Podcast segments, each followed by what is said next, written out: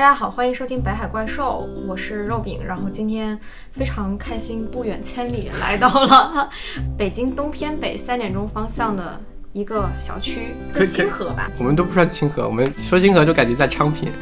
我们我们我们也是朝阳群众，对。哦，对，朝阳区的边缘。对。朝阳区偏远的一个小区，也就是富的家里。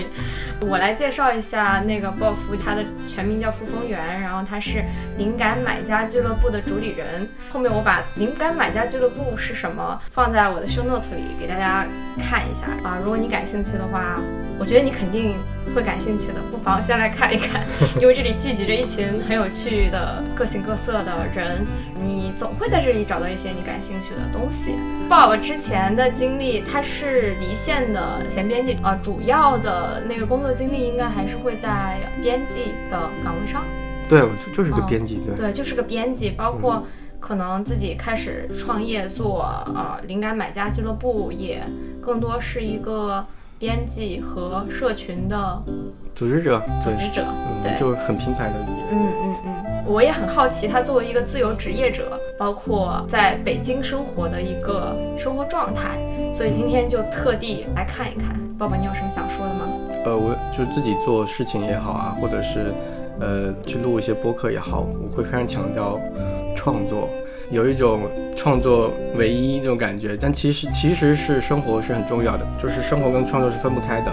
今天来到家里面的话，我觉得可能会更多生活一面，而且很多随机的发生的事情。比如当下，如果你仔细听的话，不知道你听到猫在喝水的声音吗？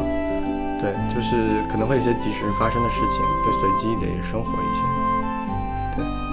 爸爸是养了两只猫。对，是。都介绍一下你的猫。呃，有一只大白猫，很胖的大白猫叫波多。哎呀，波多你也上节目了，开心吗？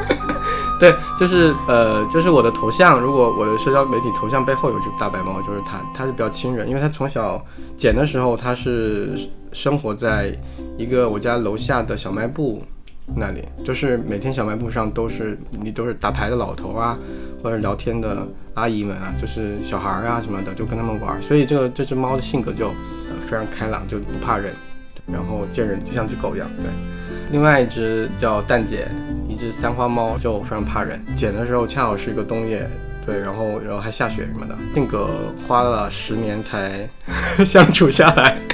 好处就是当你有一只猫的时候，你以为全世界猫都是一个性格；当你有第二只猫的时候，才知道哦，原来全世界的猫都不一样。就像养小孩的话，最好养两个。对，就这不是我说的，是有一天我我去看个纪录片，周末速写那那个作者是个纽约客的插画师，有有部纪录片关于设计叫。呃，抽象有一集就是说他的，然后它里面有一个小细节吧，他就是说，当你养第一个孩子的时候，他就摆出个乐高出来，他说以为一个孩子就是这样子的，就是 A B C D 就是一个这样子。然后他说，当你养第二个孩子的时候，你会发现原来每个乐高都长得不一样的。我当时看就觉得，哦，原来人是千奇百态的，每个人性格都不一样的话，你就应该呃养两个孩子。但如果你不打算养孩子的话，你可以养两两只猫。嗯，对，你属于后者。那你？养这两只猫已经十年多了，就是你在这个过程当中，你也经历了很多搬家呀什么，就一直啊。对，刚才我们聊到嘛，我觉得养猫，如果说唯一的，就是说提出一个最重要的好处嘛，你养猫的时候，你带着猫迁徙的过程中，我我在我应该在北京搬了十几次家，给每次家都做了标注在 Google 地图上。就是猫对生存环境要求就是必须要有活动空间，如果你只是个小卧室的话，可能。第一是很臭，因为猫砂盆，对。然后第二是它需要奔跑的空间。猫就是猫，一般上完厕所之后都会呃跑跑酷，不知道你知道吗？不知道。就是猫猫上厕所就神经系统就会非常的敏兴奋，都会上下来窜来窜去，对对，所以需要有比较大空间。所以当时还是刚开始工作，我就开始就是可能会多花一点，可能四分之一个人的预算就是多花一点这个钱用作。可能获得一个客厅的卧室，往往为了获得一个客厅的房子，我都需要自己先整租下来，然后再去找室友。应该从那个时候就开始锻炼这个面试人跟组队的一个 一个一个东西。对，但是其实我觉得比较有意思的是，因为猫，所以你必须要有个客厅。然后有客厅的话，一个客厅其实是一个公共空间，一定程度上它就会让舍友们会待在公共空间里面看电视也好，一起吃饭也好，就会交流，所以就会。认识一群就是通过租房认识的朋友，包括现在虽然他们都去其他城市了，好像想来想去就只有我待在北京了，嗯，但是感觉去到哪个城市都其实还有朋友。对对，就是 而且猫其实它不太需要像狗一样出去遛。我我，但是还实话说，我前几天上上个月我去朋友家，就是他他在江西九江，然后他是遛狗的，我觉得也挺好的，每天早上下午都要出去散会儿步。嗯的确，狗的性格太不一样了，就是真的就非常的粘人。对，嗯然后猫就那个相处相对来说就比较安静，就是比较独立感觉。我看到你这个小区，觉得其实也挺适合遛狗的。我觉得这个小区里面日常的就是常规操作，你如何跟邻居能够交往、交交友的话，第一个是要么生孩子，嗯，要么是养一条狗，对，这样子你才可能跟邻居产生某种友谊，什么他爸呀，什么他妈呀，你你你的 ID 就变成谁的，嗯，哪只狗的主人呢、那像你这种无狗无孩的，嗯，我倒是很观察过，对，就是呃，我说几个小故事吧，比如。我觉得交易就是交易会产产产生连接，呃，最简单的，比如小区有二手群，然后有些是卖二手的，有些是送的。比如我我自己，呃，也送过，比如我送过一个宜家的小桌子，嗯，那个桌子，呃，当时摆在家没用了，然后我就说谁想希望一个黑色的桌子，就是一个宜家最便宜的，用瓦楞纸在里面，其实它不是木头，但是非常好的是它非常容易剪裁，很容易就可以改造它。就很多人可以拿它改造成一个立式的办公桌什么的，我就送出去了。恰好是那个朋友是另外一栋楼，可能是那边在靠里面的楼的一个、一个邻居，就说他想要，他过来领了。领完之后，隔了一天，他就给我发了一张照片，原来他把那个呃本来是一个小凳子、小椅子，这么呃一个正方形椅子，他把他的腿给锯了。嗯哼，只剩下这么矮呃这么矮，他就把它放在了窗台旁边，做成了一个窗台的喝茶的小桌子。小我我很喜欢这东西，就是一个物呃一个物品到了一个新的环境之后，它会被那个使用者去改造它，而产生新的用途。嗯而且这个东用途是你以前以为它是闲置的，但它在其他地方它是会会换新生命的。自从之后，我就跟这个邻居交流之后，后来这个邻居他要把他的房子租出去，我就把他介绍给了另外一个朋友，哦，然后另外一个朋友就去住他的 房子了。你又跟你那个朋友成为了邻居。啊，对，就是就就是这样子，就然后朋友离开这个小区之后，给我送了大量的水票，就是你不知道你送出去一个宜家的闲置的桌子，最后换来什么东西。蝴蝶效应。对，就是这种礼物的流动的东西，其实是是非常，嗯，首先它是有功利的，但是它其实是其实是很很很像中国传统乡村里面的礼物流动的方法的。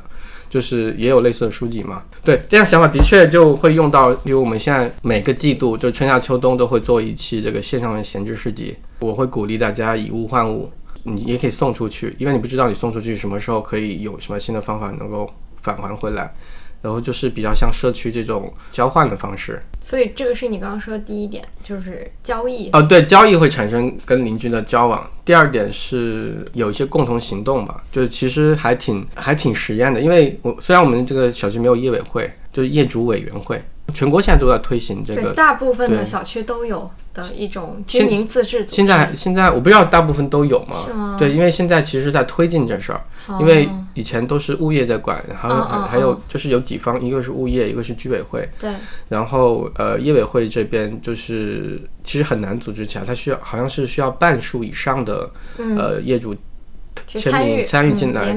就然后才能发起来的。但是我们的小区人特别多，然后就很难去得到这个东西。但是有一个自组织的一个一个小业主群，就这栋楼的业主群，当时发生什么事儿呢？就是恰好楼下的就是刚刚你去的那个诊所，嗯，就是他突然间就说要开了。整栋楼有很多人就很担心，因为它是一个医院，会担心有一些医疗垃圾处理不当，会造成一些污染呃、污染，或者是啊呃还有就是因为它是个儿童诊所，就带孩子的朋友就觉得啊会不会传染很多东西，因为他就就在楼下。呃，但对我来说，我说不是好事吗？一个私人诊所放在你们家楼下，不是应该为为你的房价涨的吗？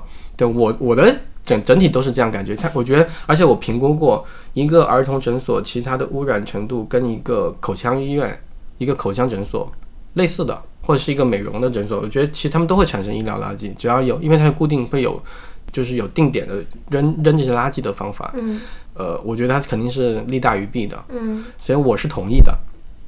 但大多数同呃就是就是家长，就因为我觉得有孩子的话，我能理解，就是都会反抗特别激烈，甚至说我们每家能把自己的窗户留出来，我们贴个横幅吧，对，就是会有这样的一些反馈。但是后来的情况就是大家一起签名说，呃，写信给这个政府，就是管理机构去去要求他给出一些审批的流程啊，就是这些东西。但当其实我也签字了，我虽然反对，但我还签字了，因为我原因是我虽然不反对这个呃诊所出现在这个我们楼下，但是我反对的是它的流程，因为它没有经过我们同意就建任何东西。那以后如果再出现一些有可能有危险的东西，但是我们还是不知道，所以我们必须一开始就需要去去给出我们的反馈，不然的话之后可能会更糟糕。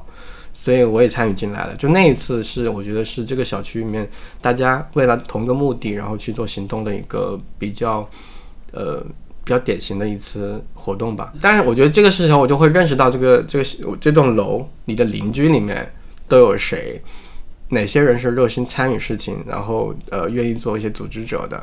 哪些人就是每种性格不不太一样？对，就是就会认识一些一些伙伴，对，然后就就会这样交流起来。所以刚刚主要讲的是两点，第一点就是交易，第二交易是二手交易，这个应该还比较简单共共同参与，对，相当于共同参与一些公共公共事件。对，嗯有一天我我老婆说，她说，她有一天她的微信上跟我说，她说我想在这个小区楼下种一棵树，因为她说她在那个呃我们离奥森不远，就奥森的那个路上看到一棵特别漂亮的树，他说我们家楼下有一棵这样的树就好了，我们能不能？种一棵。种一棵，我说，哎，这个是很好，因为他其实平时参与这个公共，就是小区公共事件没有我我频繁，嗯。我就说，其实你种一棵树，其实就是我我能遇到，如果真的种出来，或者是这个过程，不论种不种出来，其实你就能体验到整个公共生活的一个过程。嗯因为那棵树到底你第一是谁管那棵树，你都得去，到底是我们自己管呢，还是这个物业管呢？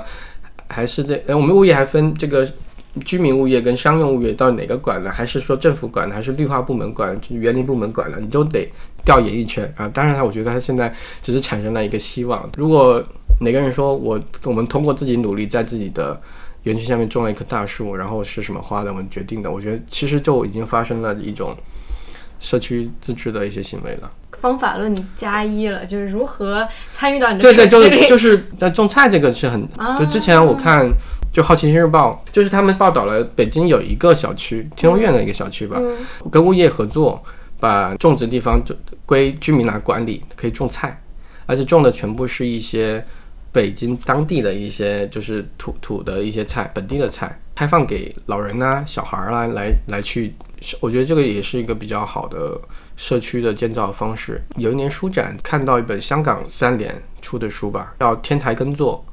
然后那本书说的就是香港通过在天台面建建立一个一起种菜的一个场景，然后来来塑造一个社群的，包括在住宿的天台，包括在学校的天台，英文名叫 Edible Roof 吧，可以吃的天顶。我最近看到有些朋友他们在推广，就是可可观赏的蔬菜，就是说那个蔬菜本身也挺好看的，但是也可以吃，嗯就是可以可以在这种小区可以推行这样的东西。对，对我最近感觉身边朋友圈里越来越多朋友也开始种菜了，可能也是受疫情对对，我影响。但是我们也试图在我们小天小阳台种菜，但失败了。为什么？因为我们本来是想种葱，小葱，因为我们很喜欢吃葱，呃火锅，然后会有那个蘸料，蘸料需要葱和香菜，然后葱和香菜每次买都会多，因为你只有一点点，然后放了就会坏。就种葱就 OK 了，就是每次能吃一点，种了大概一到两个月，就是有有成功过，但是的确产量很低。第一是，第二是呃，就是疏于打理就很坏，它就它就枯萎了。而且我们发现问题吗？对我我肯定是我们的问题，但是我们发现一点啊，就是我们之所以放弃，原因是因为楼下的商业太，就是我们楼下就是海底捞，你可以去跟他说能，我们真的去过，我就是没有没有去消费，就是说我们需要一些香菜和和葱，能给我打包一些吧，然后就给我们打包了。免费吗？对对，免费的，就是就是相对友好嘛。海底捞就是这个服务相对友好。我们试过几个火锅店，就是另外一个火锅店就不行不是不行，就是非常呃不情愿的。我说我还在你们办过卡呢，就是说他说啊好吧好吧，我给你来一点。但是因为可能我觉得可能在员工手册里面没写，就是说首先要答应，对，然后再想，对，就是可能海底捞就是你提出一些异样要求也会，所以我们就发现现在想吃火锅，我们就去 去海底捞讨一些这个，笑死嗯。我发现你跟楼下这些餐厅的关系也是，对啊，对，是的啊，我我我测试过所有的小区里面可以呃工作的咖啡馆和酒吧，还有螺蛳粉店，我都测过可以。工作的螺蛳粉店，那不会被熏死吗？螺蛳粉店是所有网速最快的，所以 所以你可以选择，譬如现在三点到五点，我觉得可以去，因为它的它是用餐的闲时，它是整个小区里面网速最快的一家店。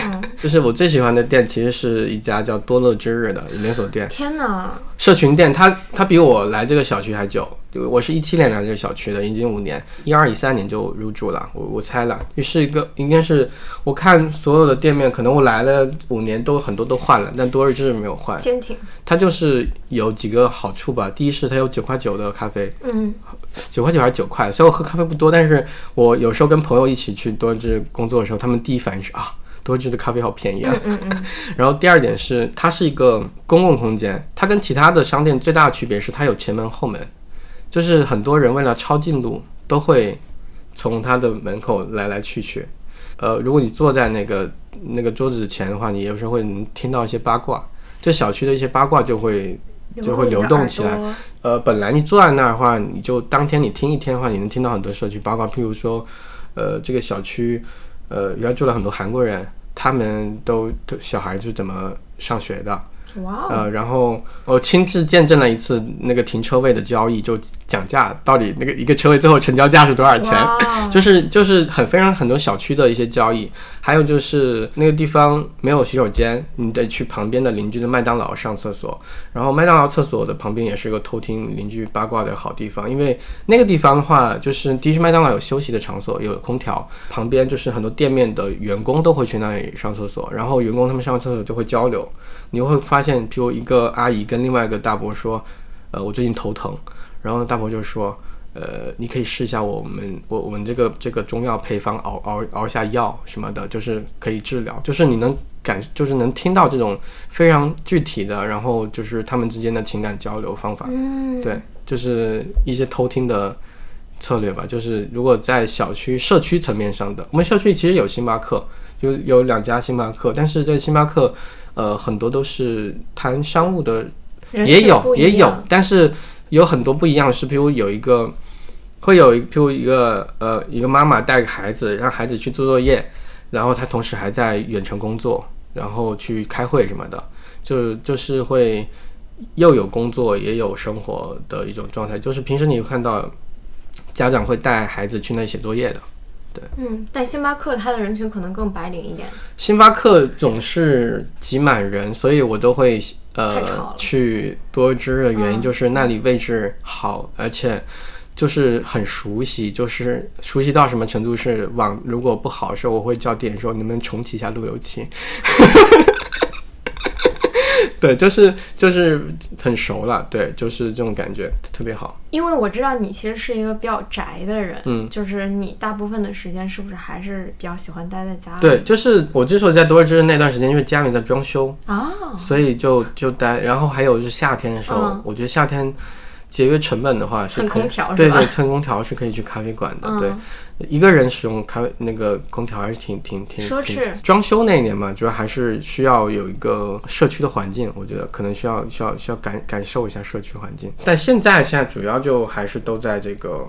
家里面办公，嗯，但家办公也分一期和二期。对，一期的话就有最初，因为我我的家里面是一个上下两层的 loft 结构，就你一说 loft，我们会感觉好像很小，但其实我今天走进来的时候，我觉得空间它。是建筑面积，建筑面积是五十三平，但是实际使用面积是三十七点五。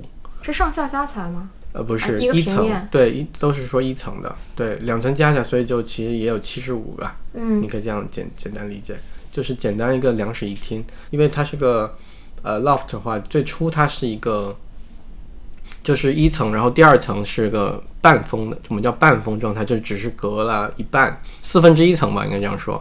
然后我在装修的时候就把整个都全封了，就是把另外一半也封起来，这样整个就变成了两层楼，然后就可以有楼上有两个卧室，楼下就一个客厅。因为做 loft 的话，其实一般来说都会觉得一层应该是一个工作间，对，二层就是休息地方。一层，我这也是我最初设想的，一层应该是个相对于偏公共的空间，对你就可以邀请朋友来啊。现在情况有一点这样的情况，但是很少，就是譬如明天有一个俱乐部会员会来这里一起工作，就是只是一起工作，当然也会聊会儿天。比较公共的生活就是这个全球车间，刚刚你进来时也看到了，嗯，这就是那个肉饼也参与的，就是我们之前做那个呃重返全球概览现场的一个工作坊。然后我们当时就最后形成了一本杂志，嗯，然后我们杂志我们印出来之后，从印厂运到我这儿的时候，都是这个一一大开纸，我们需要折叠裁和折叠和和封装，因为那本书有有十十个小册子，每个小册子都要折叠，然后把它封装起来。然后那时候我们就召集了八九位朋友。然后就呃，然后就流水线一样从这里封装，然后通过这小茶几这样一路过去，就是把它给封装好，就是忙了一个星期，应该可能重点起码忙了三天才能把东西做完。当时就临时建了一个 Hovers Workshop，就全球车间。哦，对，就而且还双关是吧？Workshop 对吧？对，车间和工作坊。OK，就就是公共活动好处就是你会意外发现一些，也会聚集新朋友，就是。我那时候就是发发布了这个活动，然后告诉大家我住在这个黄茂天地这里，我才知道原来阿发店的人就住在同栋楼。哦，是吗？对，就是阿发呃不是同栋楼，就同个小区，因为当他们也住在这个公司在公司在附近。对，那最近他们搬了，搬到往边边上一点。对，但当时的话他们就就在旁边，然后阿发店的也有会员，然后还但是会员介绍一个他们员工过来一起帮忙做杂志。就是下班就过来做杂志，就就这种还挺意外的。我蛮好奇，你在这个客厅里，平时它的主要使用功能，这种场景是什么样？因为其实我们刚刚讲到一层嘛，就是一层从玄关进来就是一个客大客厅。对，一层其实有东西，就是我们可以 room tour 的话，我们就慢慢来。一层其实是玄关一件东西。那要不我们现在就开始吧。OK，慢慢走过去吧。走过去吧。就是就是这排挂钩是我自己做的，而且。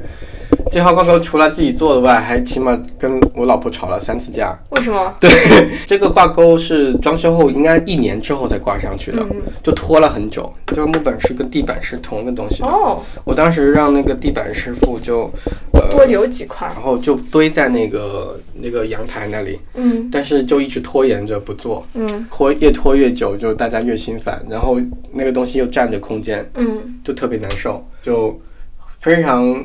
艰辛的启动了，对，就三鼓作气，起码，对我才才把这个东西给做出来。呃，这个群目当时想过，就是用原来的木地板，然后加宜家的小挂钩，黄铜的小挂钩，嗯，然后就定出来，然后就做出一个这样的一个东西，就是希望有留一些 DIY 的成分。然后另外就是，就是如果你真的装修过，你就发现好多渗料，它只能处理掉，而且还得花钱处理掉，因为就建筑垃圾是要交钱的嘛。你就想留一些东西，就这个是家里面唯一我觉得少数的最后 DIY 出来的东西，废物利用了。对对，其实整体这个玄关挺大的。对它进驻到这儿为止吧，我们都算吧。对，应该鞋柜也算，因为这个就是一个相当于你室内和你呃室外的一个过渡的阶段。过渡阶段就是一定要留一个这个换鞋凳，因为下班回来人会在那里坐很久。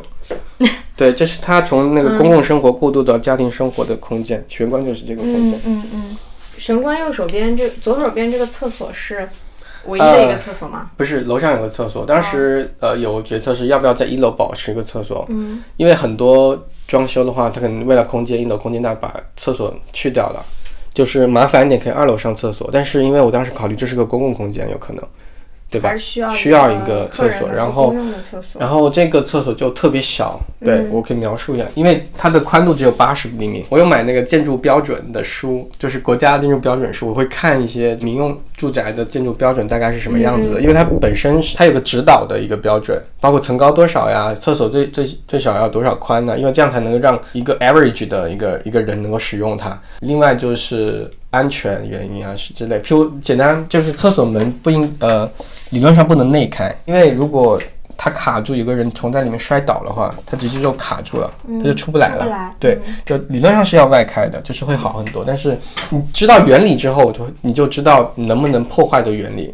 对，因为因为我那个相对靠后一点嘛，它很长，是个非常狭长的一个一个空间，非常小。就是它那八十厘米，就是真的只能做八十厘米，因为我考虑到这么厚，包括墙到那里之后到那个厨房那一边的话，基本上我画图的时候就是真的不能多一厘米，多一厘米那边就窄了，嗯，就就就会出现这个情况。还有这个这个这是什么？就是我你可以录一下听一下。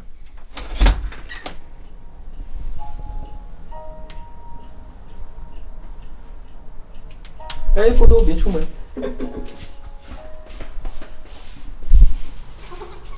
哦，所以它是一个提醒器。啊，就是只要它开关的时候，它就会有声音嘛。嗯，然后你知道这个声音是什么？好熟悉啊。呃，反正就是一个电影原声的东西。反正这个就是一些细节吧。就是如果下午五点之后回来的时候，就是打开就欢迎回家。哦，会变。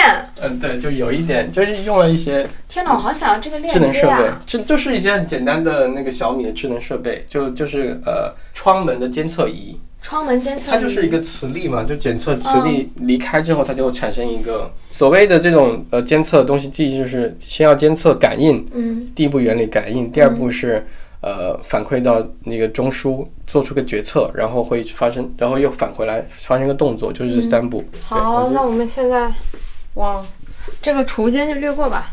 OK，它对 就是一个楼梯下一个三角形的储物间。对。然后其实我觉得你们家这个厨房就是在这个客厅的左手边，还挺大的。它是一个开放式厨房。嗯，它是我觉得我尽可能还是做成了一个 U 型的空间，就是它其实动线是合理的。嗯呃，动线就是你做一件事情的东西，譬如我们举做菜吧，就是对，先先拿就是冰箱拿东西，然后会洗菜，洗嗯菜完会在这里切菜，嗯，切菜完这里做饭，就是这是一个流水线流。水都都这是这是做一件事情的一个动线，嗯它是它是不会不会交叉的。比如如果你把这个呃灶台放这儿的话，洗手台在这儿的话，你得来这里洗手，然后才又回到这儿，它不是一条线。嗯，就简单，它有一个东西，但很小。然后我觉得可以说一下这这两个东西，这两个东西我是很喜欢，也是近年近一年才发现的。冰箱贴。冰呃冰箱贴，但是我贴东西不是 so called 冰箱贴，这个是冰箱贴，这是那个、中轴线。对那中那个帝都会他们做的。哦我我觉得两两点吧，第一点它它需要我我的大多数东西都是用一个小磁石。对对小磁片把它贴上去的，就是你把很多纸质的东西都能贴上去的。嗯它好处是可以移动，移动意味着它可以跟其他的从，就这儿这儿这三个为什么能组在一起？原因是 Post Post 是北京家的书店，但是它跟 In The Park 是有合作的。哦。但但但对，但 是 所以他们都放在一起了。但是 In the Park 跟 A Lot 都在上海，所以就放在一起。这这个是那个呃，你看出这是哪里吗？去过吗？没有。那个我与地坛，哈？对我与地毯，哦，我去过。我对对对对，你当然要不拿走也是。对 有纪念。没有，我那个，因为我那边是我会放一些大家走的时候可以拿走的东西，因为哦因为我会收到很多那个周边，但是我觉得周边最好是把它散出去，比如那里什么 Notion 的流是周边对，就是就是那里可以做一些周边，然后这儿就有些比如书展买的，就就我极客，我觉得极客的呃传导这些东西还挺好，这是极客的。啊，反那多日之日的我觉得挺好的，对我喜欢多日之日，所以我我就放这哎，儿。我也挺喜欢的。对，然后我老婆的东西也在，就是她她会包这个这个这个是吧？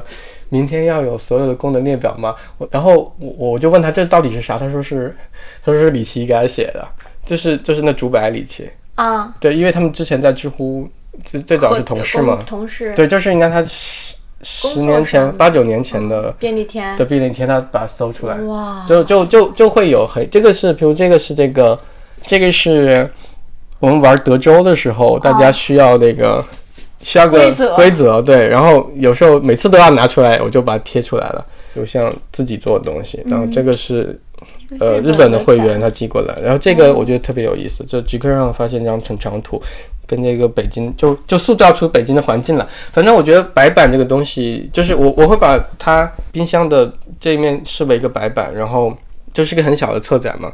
对吧？你会把很多东西贴上去，而且它是自然发生的，真不知道下次的东西是什么。嗯，就是一些碎碎片东西把它拎起来。那边的话就是照片多一点，这边就是有有点像书展，逛书展之后剩下的东西，或者一些比文艺生活的一些情况。对，是啊，嗯。还有一些重组吧，比如这个已经看不出是啥了，好像是一个乌冬面的说明书。我我只把这两个面面放进，是因为我外甥女，我我今我去年出生，外甥女的小名叫面面，我就我的天哪，我就放这。不是因为我姐姐的儿子小名也叫面面，是吧？今年刚两岁。OK，那你可以考虑送那个任天堂那个任天堂有一个游戏叫 Arms。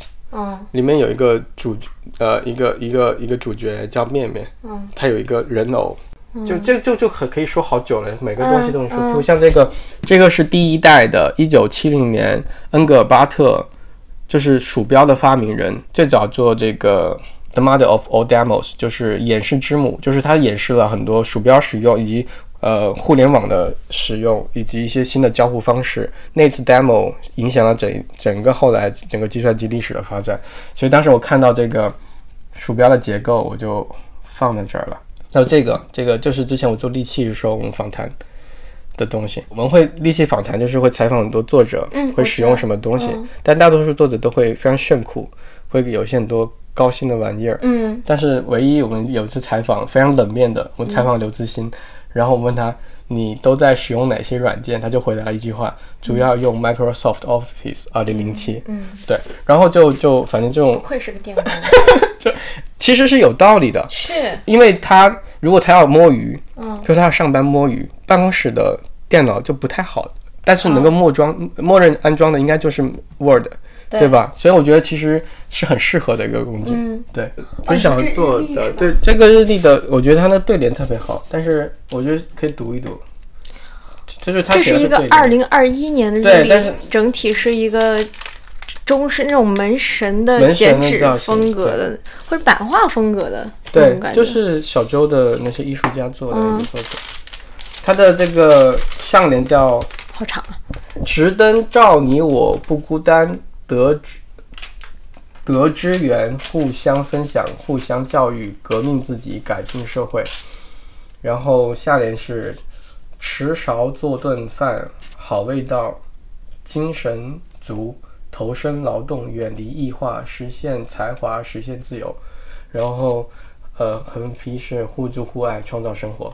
嗯，而且啊，挺好的，这个这个这个对联，就是二零二一年当时就觉得。很适合放在这个这个做饭的地方，创造生活的地方。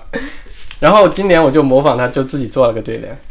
那在这儿摆板这儿，这个这个猛虎星象，细嗅蔷薇，开心创造小我。鹰鸟盲鸟盲鸟野鱼，概览全球，自在灵感大王。对，就是俱乐部做了一年之后，就就积累了好多梗。对，就猛虎和蔷薇，是因为我们有那个那咖啡馆有个猛虎厅嘛，嗯，也有之前也有蔷薇厅，把它拆了。然后星象是那个 Terry Grant 上面每每天早上七点会投那个你的心情是什么样子，嗯，然后对那个那个那个。那个机器人的名字叫星象局，就是气象局改为叫星象局，因为投的是心情嘛。对，然后盲鸟就是现在那个野屋咖啡馆，它的英文名叫 Blind Bird。哦。然后野鱼就是野鱼志和业余公司，然后橄榄全球就是之前做的活动。后面这个改了，后来我找找了一个会员，我们聊了会儿，觉得灵感大王不太好，就呃改成了灵感。灵感彼灵感彼此还是什么的吧？灵感大家对，因为跟那小我对上就是灵感大家，就互相互相启发的一个东西。但是我觉得这个，我觉得这个版本比较有意思，你可以看下面，对，就上面是那个我的工作的东西，嗯，但下面是呃我老婆写的这里一个月的防疫物资，然后她把清单列了一下，就是我们在北京要囤货的话，什么食物有米和面啊，卫生就姨妈巾什么都有。你看，就是猫粮、猫砂啊这些，就是就是这个白板，其实我本来是用工作的，但是它其实也很适合 适合家庭嘛。对，我觉得一颗白板很重要。对，如果说怎么想让你的家变得更有创意的话，我觉得最重要的事情就是白板，就是怎么尽可能让你的呃生成更多的白板在你的环境里面，你就不你就会不知不觉的去在上面摆各种东西，然后它会，而且它是一个你走每天走在经过的时候就会提醒你，给让你产生就是可能你都你都没有意识到你看到它，但是你的大脑肯定反应说，哎，我看到一个什么东西，它会提供某种环境让你去思考，对，然后这个白板需要可以擦写。可以可以贴东西，贴东西如果是金属的话，你就用呃磁铁去贴；如果是白板的话，可以写。呃，我看到有一些朋友他会把整面墙都涂成那种可擦写的涂料，那样子就可以用那个油呃水性笔去写，直接写写对写在墙面上也非常好。然后还有一些就是呃简单的，就是你用磁铁贴一个在呃冰箱上面，然后用笔写也可以，就是。这这个我看过很多创作者的环境，这个是我觉得观察到最最有用的，也最最简单的一个，就是让你的环境充满创造创造力的方法。嗯哇，所以刚刚讲完了这个厨房的空间，对，然后我们来到客厅，其实客厅刚刚也有提到一点，就是它基本上还是一个大的一个长方形的一个平面，嗯，靠窗是一个工作台，对。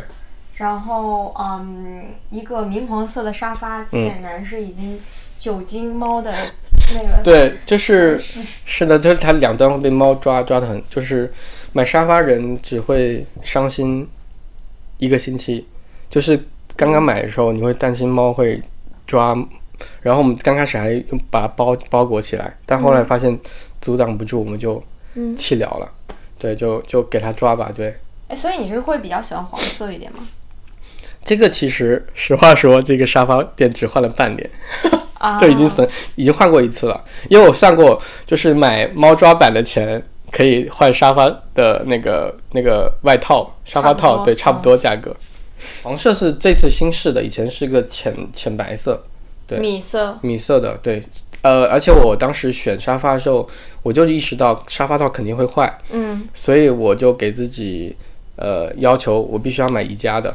嗯，宜家沙发的好处就是你可以在淘宝上买到尺寸非常合适的替换替换的第三方的沙发套。对，呃，宜家沙发套要卖一千多块钱，但是呃，如果淘宝上可能三分之一价格就能买到。嗯，对，呃，而且可能除了一家，可能没有哪家能这么标准化的让淘宝的买家能够，你不跟他说，你就说型号，他就可以完全给你寄过来一个呃非常匹配的东西。所以就是它的。模块化和可定制，就是可可以很好的维护，是我当时买沙发的一个一个想法。这个是在装修之前就买的大桌子，当时来到这个家添置的第一个家具，对，就是一个可以赶紧干活的 大桌子。一期就跟我刚说的一期办公就在这儿，它好处就是坐在这儿真能感受到一天阳光的变化。嗯，就是你刚来的时候阳光它没有这么好。稍微到下午的时候，哎呀，我看到飘杨絮了。我你这样看下去，它是能看到一个消失点的。我很喜欢这个窗外风景。就首先是，呃，拍照的时候其实很好拍，就是它有消失点，到那边有现在看到绿植了，到冬天就是枯的。那边是可以看到夕阳的，都西西边，就是它是一个落日的一个状态。然后大概在每天可能是五点五十五分的时候，那个对对面的一些灯带就会打开。就是你会你会可以观测到很细致的，就是什么时候它就开始开了，然后啊，反正有点万家灯火感觉，就是非常多很密集的嗯嗯东西。对，然后下面还有一个很大的儿童儿童的活动空间，就是楼下正好是一个商场，然后是一个露天式的那种商场。对对，七八点起来的时候，你能看到那边的公共空间，呃，有人在教小孩跳绳。还是能看到一些呃公共生活，但是这个公共生活跟商业又又结合很挺紧的，的确是。这个灯，它是这个灯有意思的地方。首先，我家家具大多数都是宜家能买到的。嗯，对，这个灯它就是你在工作台上垂了一盏，对，离这个工作台大概只有六十公分的一个灯。它是个 WiFi 控那个智能开智能的灯泡，就是你在这儿就关灯开灯了。对对，它其实是工作的时候你晚上你要的一个灯。然后它比较有意思的地方，其实我我因为它我就研究了一下那个紧固件，有一种螺丝吧，就是钉子，它就像呃就是穿进去到这个，因为这上方是个石膏石膏板，不是一面墙，那石膏板可能只有这么薄，就是可能只有一厘米薄。然后那钉子插进去之后，如果这样子，它是其实不牢固的，因为有的上面还得弄一个对，然后让它散开，嗯，然后它它会它会卡住这里两边，就是有专门的厂家专门就只做紧固件，就做各式各样的紧固件来去做这事儿。然后当时如果不是自己要安装这样的灯，我是不知道原来有这么多紧固件的，每种每种。东西都不一样，然后它它的它的那个原理也不太一样，那大大多数原理都是细，呃，就是它钻钻进那个那个石膏板之后，它会增加它的摩那个摩擦力，或者是依靠这个支撑力来让它立起来。呃，这个窗帘也是我自己装的。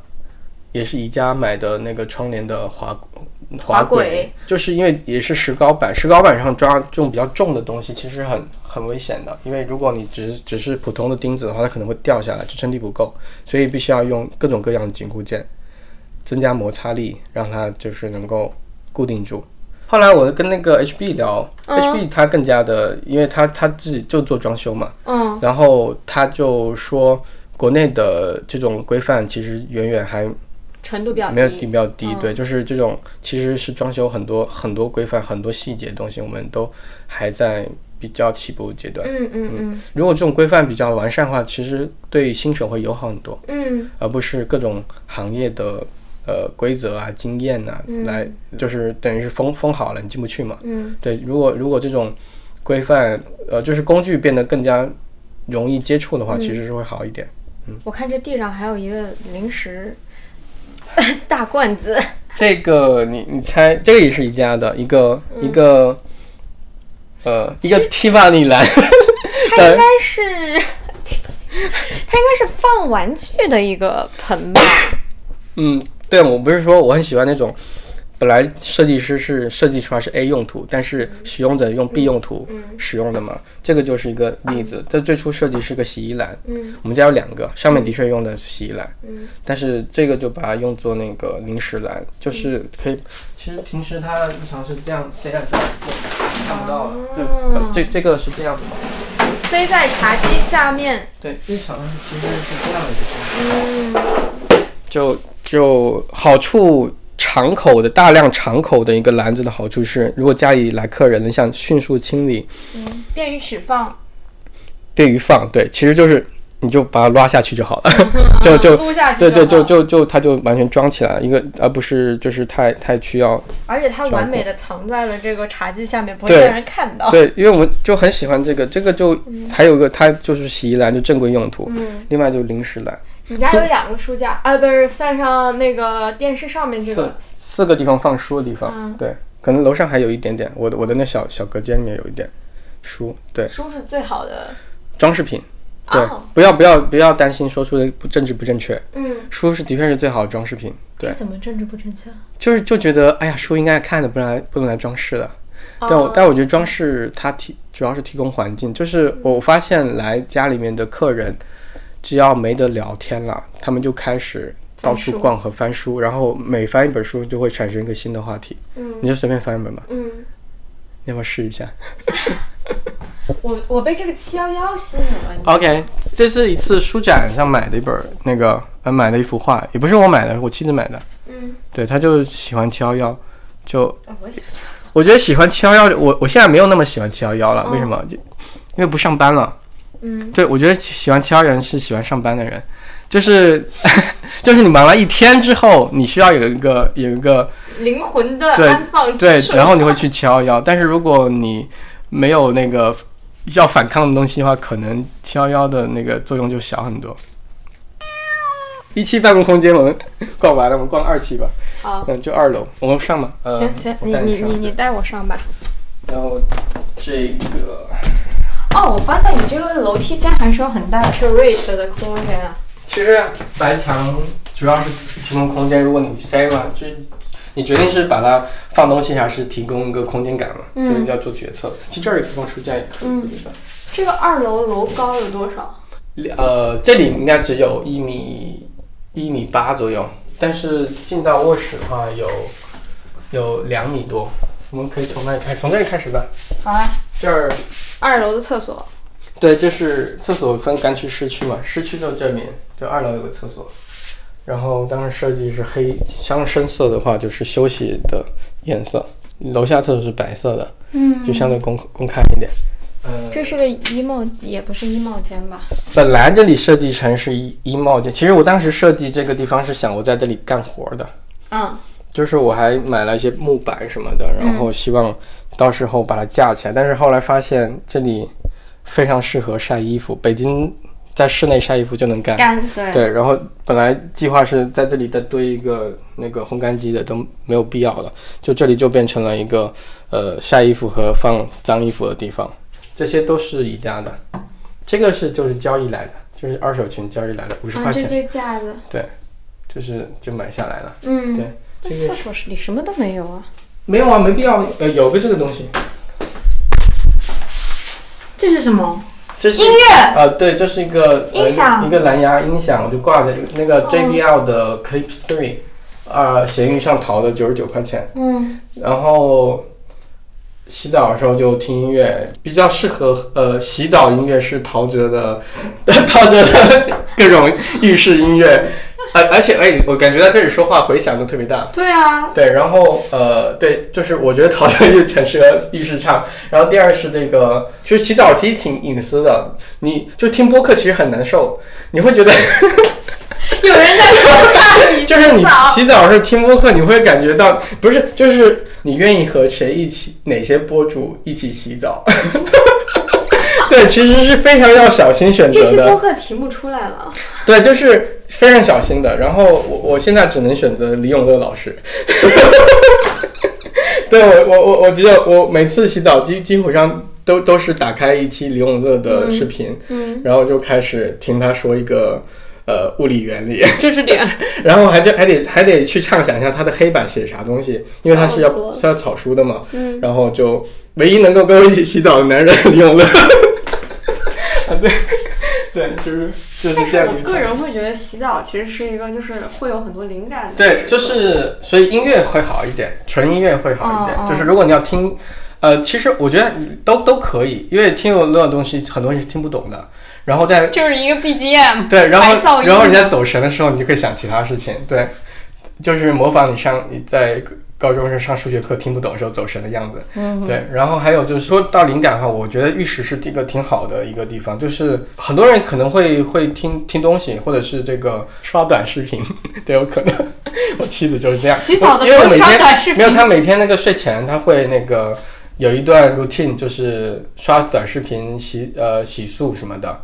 我说，其实这段时间其实是很好，如果你不做任何事情，是很好想想事情的时候。如果如果你、呃、创作卡住的话，我觉得呃洗个十分钟澡是挺好的事儿。但是可以也可以听林永乐老师，对 这这这里要向李永乐老师收一点广告费。对，这这个就是一个小次卧，对。但是最近我妻子睡在这儿，因为她那背疼，背伤了，然后只能睡比较硬的床板。嗯，然后我们那个主卧的床板特别的软软。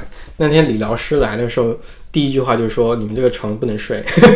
这这是一个沙发床，这是宜家的一个一一个儿童床。呃叫做折叠床吧，就是不是折叠，就是它可以从一单人床变成双人床的。嗯，就是把抽屉拉出来之后，它就变成一个双人床。有时候客人呃来多的话，可能一起情侣就可以一起住。这床是二手买的，就是你看这些贴纸，就是小朋友的贴纸。这个在宜家应该是要卖两千块钱，我大概花了四分之一价格二手买来的。嗯，对我我我也建议，就是如果一些可以二手买的东西，其实可以买。对，我我有一个很好奇的点，就是像这种大件的二手买的话，你是自己会去搬吗呃，运费花了两百块 就我们从从三环运到了五环外。嗯花了两百块。对，就是呃，它包括拆装，就是哦那个、对对对，呃，是叫货拉拉。货拉拉或自如都有，都有。他有那个师傅，就是跟他谈好，就是你要拆装，就是他就而且的确他两个人一起做的，现在人工费其实算起来是每小时也不贵对，就是还有这个是一个卧室是没有窗的，嗯，然后我们目前解决方案是在那里放个常亮地球仪，对 就是让 虽然是封闭的，但它是全世界对，就是好有窗的感觉啊！我们对其实现在有好多解决方案，比如有那种几千块钱的天空灯，对吧？哦，天花板弄成那种星空我现在唯一想做的事情，等它的呃成本降下来，啊因为我觉得新奇的东西没必要追，但是它总有一天它它会降到一个平民价格的时候再再考虑。前段时间我老婆在家办公，因为他们也要隔离，不是隔离就居家办公。我们试了一下，就是用这个小椅子也可以办公，因为这个屋屋子有好处就是真的非常自闭，对，就是对，然后自闭室，如果是想好好睡觉的话是特别好，因为它没有阳光打扰。嗯我试过一些方法了，譬如说到天亮的时候，那个灯会自动亮，就是用用智能插座就能实现亮功能，就唤醒一些你的生生对生物的节律。嗯对，但它的确是个暗示，这个其实的确还挺难受的。我想过很多办法，说让它怎么感觉到不是一个暗示。嗯对，但只能通过一些心理的方式让它让它让它有有种感觉了。嗯但至少我觉得还挺，反正它有好处吧，就就是我觉得可这个这个房间录播课应该挺好的，看你如何去利用它。就 比较干比较安静。一个等待主人的房间。对，然后门必须关起来，因为猫会进去。哦，然后那哇，阳光好对，就是好。阳光房就是这样。哇，然后这是个卧室，嗯，这主卧，其实这也是一所有都宜家家具，对，嗯，这个就那个窗是连在一起的，跟一楼窗。就是一楼通到二楼的对一个个很大的窗户。对对，这是个很大的落地窗。嗯，但卧室有一个小机关。对对，这里是二期，就我说的二期。哇，这才是真正的自闭室吧？对，就对对，就是对，真的是一个一个个人的自闭室，一个小，我都不能叫工作间，呃，不能叫做工作室，嗯工作间比较合适，小隔间。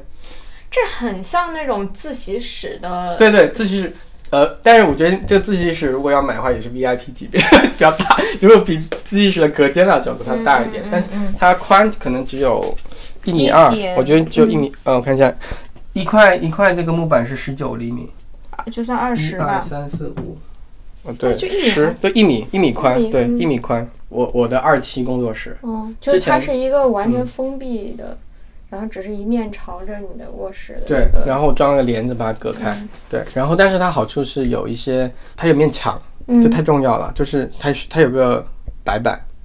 以前我之前在楼下，你看它其实缺一面墙的。我现在一面墙，我贴的所有能灵感买家俱乐部的流程。嗯，对，这个这个其实可以配张图，我觉得它有一面白板的话，它好处就刚刚已经说过，它会提供灵感，提供你时刻把灵感重组的可能。嗯，你你要不先体体会一下？呃，坐上去是吗？对，坐上去。哎呀，你可以站着 全职，我也可以，对我我也可以，因为他恰好就、我站着就顶顶着。这这是一种 privilege，真的，作为矮子的 privilege。对对对，我我整个设计家的时候，就是我觉得一米八的人住在我这里会挺挺压抑的。所以有一米八的朋友来来有有有有有一米八感朋友，我们就我们就很照顾他的感受，我们就会问你们压抑吗？然后他对，哦，右边是新做的一个小书架，我还没，嗯我觉得这里书架应该可以一直放，还挺多的。这就是我的我我自己最近在用用的书，就很乱了。但是我其实是喜欢乱的，因为我觉得乱的东西才能才能好找。这还有一盆假植物，啊，对，这植物我觉得我发现我种不了真的，而且或者是定期买植物，然后很容易让发霉，发霉它的功用是什么？它的功用是提供绿植的作用，而且我我我我很在意的事嗯事情是我我必须我那个它的吊牌我是不拆的，也是宜家的。宜家的我我是就是我家假植物的吊牌我是不拆的，我是想告诉大家它就是假的，嗯，对。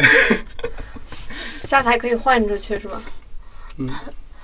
这左边哦，这是帝都会的。哦，这个是前前段时间贴的，我觉得这里我当时想这里还是一块白板，还可以利用起来，嗯，但是现在还没想好，就贴了个地动会的一个北京的地图，至少还有点北京的这个这个。感觉这张地图我是在书展买的，因为之前很喜欢帝都会，嗯，然后但不现在认识不喜欢了吗？不认不不认识宋壮壮。啊对，然后有一次书展，应该几年前了，第二第二届、第三届那个 ABC 的时候，他在卖，逛完之后我就说，你你你们这个摊的东西加起来一共多少钱？他就说两百多吧。我说我能全都要吗？对，然后然后然后我就全部买下来，然后他就说，哎，那个有一些我们需要那个，对，我就我就说有一些东西，他他说我们没有现货了。嗯，能不能这个我寄给你？我说好啊，那就加个微信吧。我就感觉是花两百块钱加一个喜欢作者微信的一种一种感觉。嗯对对，就虽然后面有交流了，但是就是第一次你认识一个你欣赏作者，然后通过交易方式去认可他的作品，然后获得一次交流的过程，我觉得还挺挺重要的。这个把你刚刚那个跟社区产生交流的思维给串联起来了。对对，就是我觉得你如果喜欢一个作者，你就应该用用钱去交 去交流，就是就就拿出你的诚意？对对就，而且其实真不贵，就是、嗯就是呃，真的就可以很好的支持到一些人。对、嗯，对，嗯用钱用钱投票是很重要的。这个还有一个小故事可以说，这整整个空间嘛，就是之前呃。我们我说是二期的原因，就是后来发现的。其实我装修完一年，就应该是在二零二一年的春节的时候，家里面突然就是第一是要在家办公，呃，家里面除了我还有妻子，还有我表妹，我们三个人要住。然后表妹住在次卧，她占了一个。然后如果妻子还要工作，她就把客厅给占了。嗯这个时候如果大家要开会什么的，还需要个独立空间，我就没有空间了。嗯然后当时我就想了好久，我就发现原来这里有个空间可以利用起来。因为当时设计这个空间是做衣帽呃做那个储物的，就放一些被子啊，或者是一些换季的衣服啊，没想过做自己的空间。然后但是后来发现可以改造一下，就很 很适合内向者的一个工作台。我原以为这个是我自己的自己的发现，但是好有一天我突然意识到，我可能是第二个发现这个空间的人，就是第一个发现的那个原住民不是我，是而是之前装修的时候住在这里的一个小女孩。那小女孩就是之前的泥瓦工的一个女孩，就是装修的时候恰好是夏天嘛，好像是七八月份，灌水泥呀、呃砌墙呀、或者贴砖呐、就是很重要的一个一个过程，也也是待在家里面最久的一群工人。然后他们夫妇俩就会早上大概七八点就会来，然后在这个房子里面中午也会在做饭，晚上大概嗯六点就会离开，就整天都在会待在这个所谓的工地小工地。然后暑假的时候就会带女儿，女儿也会过来。我有时候不时时不时来这个装修现场的时候，就会看到他女儿就待在这个位置，就垫了一块很简单的呃塑料布，然后就在那里刷快手。呃，我还看了快手，就是一些他自己跳舞、唱歌的视频。就是就是他就在这里待一天，就是呃，因为因为这个地方是家里面唯一一个，其实它是一个有点像终点的一个地方。就如果从动线角度来说，它跟其他地方是不交叉的。但是楼下的，譬如像客厅的那个工作台，其实你看它是，譬如楼上楼下楼做饭或者是看电视，它其实是一个很公共的一个场所，其实会很打扰。如果如果家里面人多一点的话，这个其实是动线的终点，所以它其实是一个相对安静的地方。就日本设计里面叫什么居心地，就有个那种叫什么，就是让一个人呢安安心心待的地方。那个地方往往是一个动线的终点，它不太会是一个太太嘈杂的地方，所以就可能我觉得从这个动线角度来说，它的确很适合一个人待着。感觉人的某种原始的本能会在这空间里对，对对其实对人的确就像那个呃，我不知道你看《生活大爆炸》吗？就是那个 Sheldon，他很他他只在意他的那个沙发的那个座位，就是他 my spot，他会知道那个就是他的地方，任何人不能坐。就是就最好像最早那 Penny 去去人家做客的时候，就坐在那地方，他就很不舒服，还是怎么样？就是人其实有本能找到一个风速啊、温度啊，反正任何东西都适合他的一个小角落。然后我们本能就都会选择在这个小角落工作。你说，呃，就是跟我我预期差别比较大对的，最让我惊喜或者惊讶的吗，不用惊喜，对惊吓也可以。就是比我想象的要大。就是因为你跟我说小的时候，OK，我还是就是往更小的方向去就是想。YouTube 那种太典型的，就是要啊，我看了你给我发的那个视频，它就是嗯这样子八平米，那个太夸张了。另一个就是我自己会感觉层高偏低，嗯因为我是一个对空间比较敏感，嗯就是我在层高比较低的地方容易心情不好，那那你你受不了那小隔间估计。可能没有办法长时间待。因为比如说我工作的时候，我很喜欢望着窗外发呆，或者就是想想想东西是 我当时也我我其实如果从心理学角度来说，层高越高越好。呃，人容容易思考最长久问题，比如教堂，嗯。教堂就需要非常高的穹顶。我看的一个研究是，你不同的工作类型嗯适合不同的空间。那就如果你比较适合你，你比较在需要去想创意、讨论、发散性的，你比较适合在更大的空间里。嗯然后，如果你是比如说你去做一个印章，然后做一个木雕，这种需要长时间的专注力、嗯很深的专注力需要小黑屋，对，需要小黑屋。对，差不多吧。我感觉也是，如果我其实有时候会调整到下面的原因，就是因为它有窗外，我可以看到一些人的一些变化。嗯呃，然后如果要写作，就是就会在楼上去做，就是小隔间做。那你觉得你在家里就是待这么长时间，就是你是怎么从生活和工作的两个状态去切换，还是说它不需要有太明显的边界？我觉得切换还是挺重要的，就是我觉得，比如钻进小隔间，你就是开始工作，就是它需要一个呃肌肉记忆，就是进入到一种场景之后，你的大脑自动调配到那样的状态，就是呃空间区隔是最好的办法。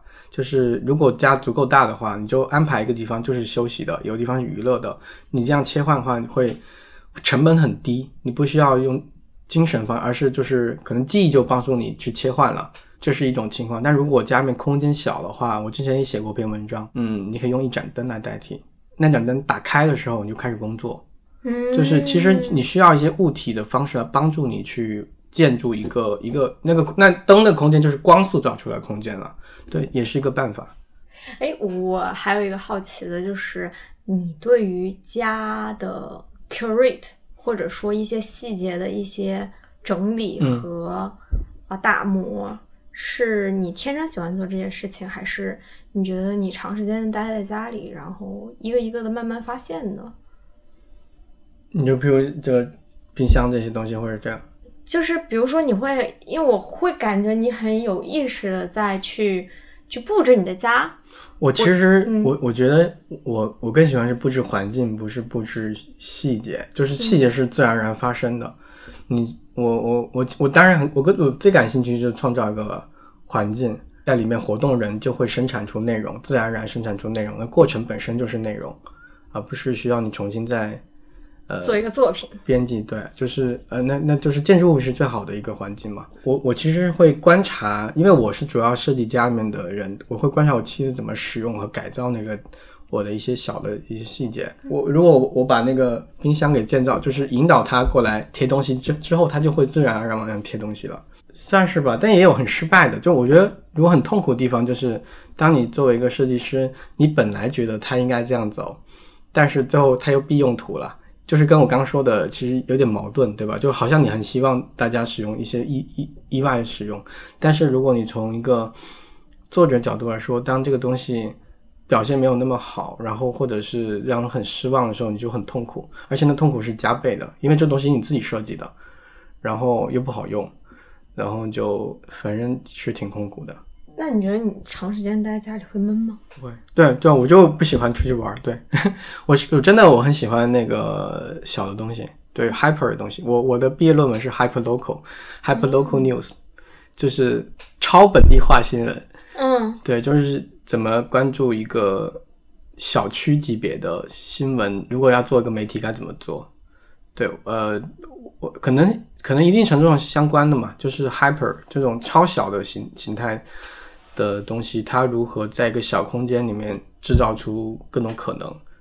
就譬如我自己对比过，呃，就两款游戏，一款譬如像模拟城市或者是 Skyline 天际线，就是呃。就是欧美国家做的游戏是很大尺，就是它的那个尺度是城市的尺度，对。但是日本人建的尺度是动森，餐厅只给你一个小岛，对，你可以经营你们的家，你可以那去餐厅去布置。对，二我没有玩那个餐厅的咖啡馆的，就是呃，甚至你可以意识到一面墙该怎么设置是可以变化的，就它尺度是很小的，但是呃，就是叫什么箱庭原理，就是游戏设计里面有一个这样的一些，就是很小的一个关卡，你可以把它设计的非常精妙。就是呃，而不是说在一个尺度上面去去烘托，然后变得很宏观。其实一个小尺度也有很宏观东西，包括你细致到分子程度，你还有原子、什么夸克什么的，就是其实是很多细致的东西。因为我在画那个就就是那个三 D 的建模的时候，我就发现这点。如果你想建个模是永远建不完的。要么你简单的画一个长方体，代表是个书桌，但是你可以在书书柜里面。呃，放书，那你发书的时候，你是不是可以考虑一下书的名字叫什么？对，就其实是很具体，可以很很细致的，很就是无限的做做下去的，就是每个层级它都可以很丰富。一定程度上，我我是能接受这样设定的，或者是恰好这种怎么能在一个小的空间能够做出，就是有限制空间里面能够做出一些呃创作，那就是可能比。一个更大的空间能做事，会让更有成就感。但你说如果散心的话，哎，我真很少，我真很宅，就是就是。但最近几天真的是恰好有人来，我才开跟人说话。啊，但其实我还好的地方是因为我有线上咖啡馆嘛。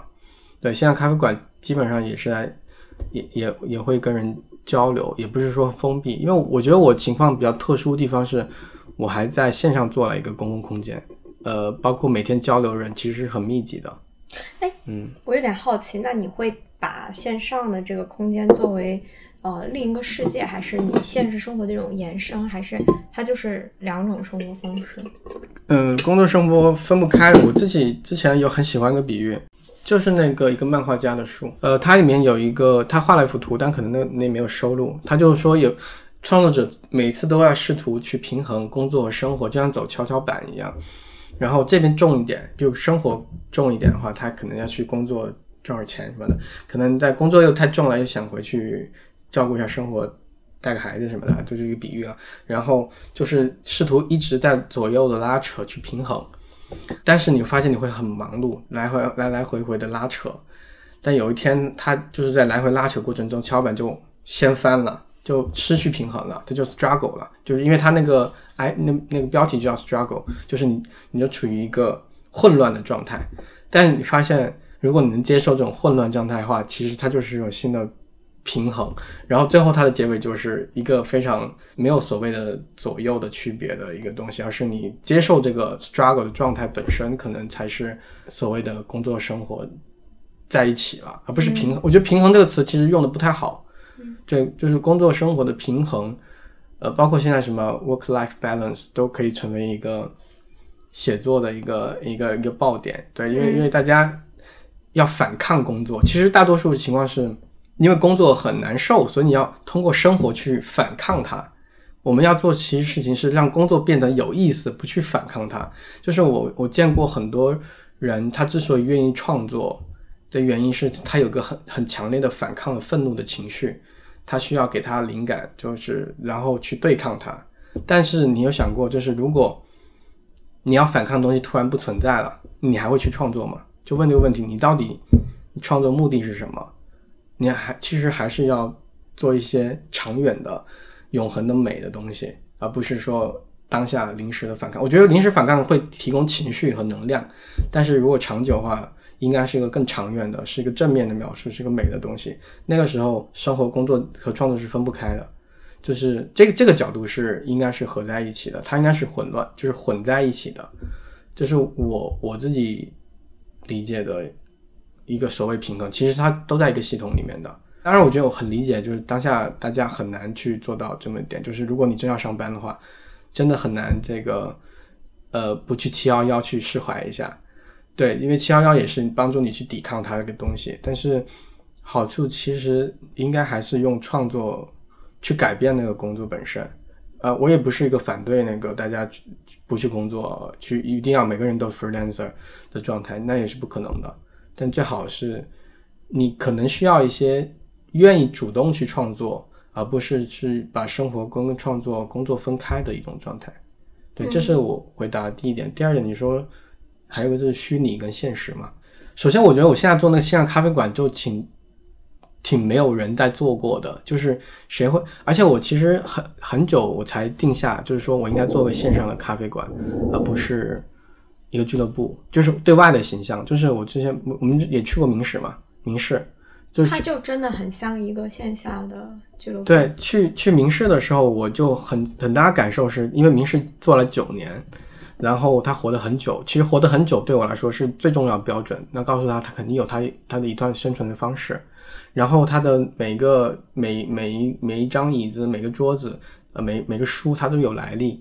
而且它的那个空间排布也是很灵活的。每次去做活动，不一样的活动，它有不同的空间排布。但是对外对外人来说，它是一个空间。但是理解空间的话，它就可以收纳很多，比如它的活动也可以，它的人群也行，对它的书籍也行，它的文化也行。但是对外来说，它其实是一个空间。我我之前理解，呃，我做俱乐部的时候，我就觉得它是个社群，对。但是现在我越来越就是自我介绍的时候，我会说我其实我现在在做一个叫灵感买家俱乐部的创作者社群，呃，但是我们我们。最核心的根据地是一个线上的虚拟的咖啡馆。白天时候，大家在这个咖啡馆，呃，边听音乐边自习，不彼此不说话。但是晚上的时候，大家会可能会开麦起来聊会儿天，分享一下自己项目进度，呃，聊些八卦。这就是这个空间的一个作用。当你说空间时候，别人可能会理解清楚一些。那这个就是渐渐线上、渐渐线下的一些、一些、一些方式了。就是我是拥抱技术的。但是我认为好的技术应该是要跟好的人状态合在一起，才是一个一一个合体一个系统，就是所谓人机耦合的一个东西。好的工具也需要有知道这个工具原理的人才能够使用它。最简单的道理嘛，就是其实我我发现啊，就是那些使用翻译软件，就是那种 DeepL 或者是彩云小艺有道的的人，都是英语挺好的人。他不是英语差的人，就是只有英语好的人才能够最好的驾驭翻译软件，因为他知道被夸到，因为翻译软件对翻译软件哪里错了你是知道，就像现在其实自动驾驶，呃，就飞机的飞动飞机很早就实现自动驾驶了，但它需要一个非常年长的或者非常有经验的一个机长来看着它去做一些关键时刻的一把控，就是未来其实。人跟机器的结合肯定是好的机器加上很很厉害的人一起合作才是那个未来嘛，所以我也觉得虚实必定它是结合的，它不是不不不是不是分开的，不是说进入一个 so called 元宇宙就你就可以失去身体了，而是说它应该是一个混合的状态，非常混合。昨天晚上我特别喜欢昨天晚上咖啡馆的一个场景，大概十一点钟的时候。有一个会员，他从咖啡馆打工回来了。他说到提早下班，因为他他上的是晚班，但十一点下班就算早了。呃，就开始聊天，然后本来是两三个人聊天，然后就慢慢聚集很多人。然后一点钟的时候，另外一个从餐厅打工的回来的，他也来到咖啡馆。就是您想象，他白天在咖啡馆打工，晚上来咖啡馆聊天，然后然后。再过两点的时候，呃，舅就过来，就是一个城市规划师。他说今天画了一天草图，加班到两点。他本来想，他说他想来咖啡馆休息一下，还挺虽然挺挺挺累的，对，就聊天聊太晚了，但是就就有一种感觉，就大家这个线下跟线上能够互动起来，因为他他其实聊很多东西也跟线下相关了，嗯，就是这个这个我自己我自己会有。希望有一种平和心态，说线上线下是，呃，他们不是对立的，能够连接连接就是合在一起的。而且，但是当下的情况是，线上其实是破烂不堪的。嗯，呃，就是因为线上的数，就数字世界，其实我们还没有建设的很好，就没有就比较失序。而且当大家。当线上体验不好的时候，就会说啊，线下多好，我们赶紧去线下活动吧。嗯，呃，就是就会说啊，因为因为是线上不好，所以我们要去线下活动。没有想过，其实线上是我们没有把它建得更好。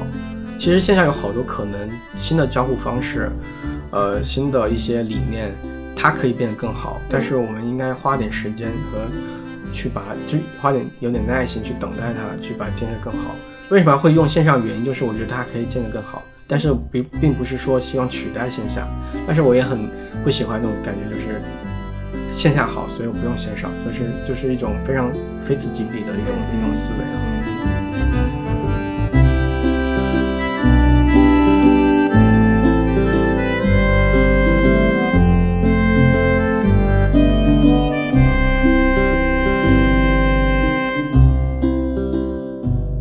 感谢你的收听。如果你喜欢北海怪兽，还可以通过 newsletter 公众号阅读到主播更多的文字创作内容。